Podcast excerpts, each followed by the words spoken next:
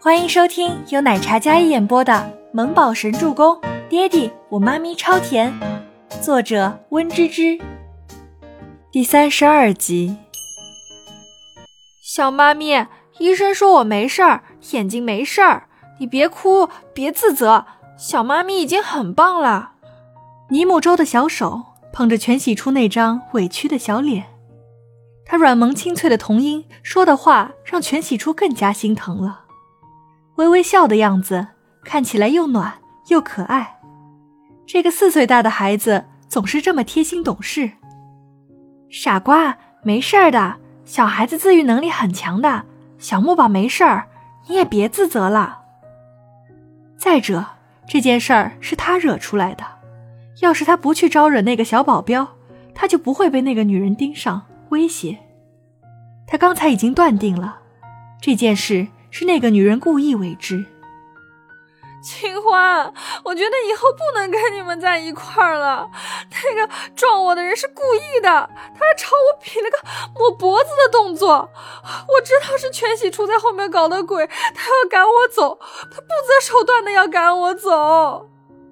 全喜初哭的浑身像筛子一样在抖着，虽然心里有答案，但是听到这么可怕的事实。倪清欢恨不得跟那个女人拼命。忽然，在哭着的全喜初看到了走廊上一抹高大帅气的身影迎面走来，过于出众夺目。全喜初定睛一看，清欢，我感觉我头好像还有点痛，你再陪我去锦衣哥那里看看吧。刚刚那个紧急情况，所以只能找了这个医院。全喜初想都没想，将小木宝抱起来，然后拉着倪清欢起身。往走廊上另一个方向走去，听闻全喜初还不舒服，倪清欢立马起身接过倪木舟。倪木舟被自己妈妈搂在怀里，他靠在妈咪的肩头。忽然，他看到了一位神似他亲爹的男人正走了过来。他眼睛上贴着纱布，挡住了视线，一只眼睛还没看清楚呢，就直接拐了一个弯，然后爹地不见了。可能出幻觉了。周伯言看到了刚才那身熟悉的长裙女子，倪清欢怎么在医院里，并且他还抱着一个受伤的小孩子？那是他儿子，为何看起来有几分熟悉？从医院离开去温景逸医院的时候，倪清欢接到了经理的消息，说工资会给结算，但是以后他不用再去了。画室被关，几乎所有的兼职也被砍，收入来源缩减了一半。他既要还债，也要负担母亲的医药费，那是每个月的巨额支出。如果不快点找到工作，下个月就揭不开锅了。倪清欢心情无比沉重，将手机放进包里，同时心里也恨那个小保镖。如果不是他，他也不会被那个。不知哪家贵气的千金小姐逼上绝路，妈咪，你怎么了？身边的小木宝察觉到倪清欢的情绪有些不对劲，一只小手轻轻附上倪清欢的手。倪清欢将儿子的手握在了手里，转而笑了笑：“妈咪没事儿，妈咪只是担心你跟小妈咪。”倪清欢口是心非的说道：“木宝还小。”他不能把自己的坏情绪，还有那些不好的事情告知他。他这儿子心智早熟，特别懂事儿，有时候懂事的让他心疼。他还记得小家伙曾经说过，因为没有爸爸，所以他要快点长大，好保护妈妈，要当家里的顶梁柱。倪清欢温柔地揉了揉小家伙柔软的黑发，心里一片迷茫凄凉。年贤。我已经查了倪清欢所有的工作，并且命令那些餐厅不再聘用倪清欢了。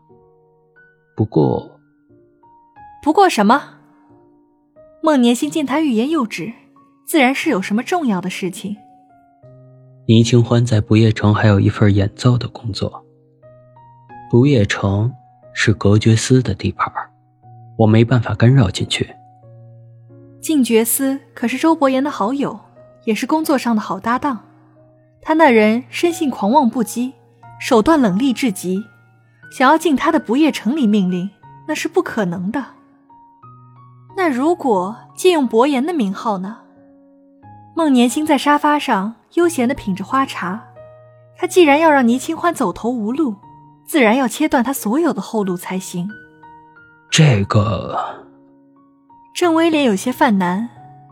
我刚查不夜城的时候，还查到了一件特别奇怪的事情。伯言最近似乎常去那里，之前是因为有合作，但是最近并没有应酬需要。听到这句话，孟年星脸上一惊，心里。像是被什么狠狠的攥紧了一样，他慵懒惬意的坐姿立马坐直，一脸不敢置信的模样看着郑威廉。你说伯言经常去不夜城？原本他只是以为周伯言是偶尔去他好友那儿叙叙旧，但是经常去，他不是一个喜欢热闹的人。想到这里，孟年心脸上一阵震惊，他端着杯子的手隐隐发抖起来。万一要是周伯言经常见到倪清欢，他们两个旧情复燃，倪清欢失忆了，但是伯言没有啊。孟年心端着的花茶洒了出来，滚烫的热水将他的手烫红，他也没有任何知觉一样。倪清欢必须马上给我消失。孟年心咬牙说道，那张精美姣好的脸上闪过一抹阴狠。他不是有一个卧病在床的植物人妈妈吗？如果他妈妈因为他病情加重呢？他不是喜欢工作吗？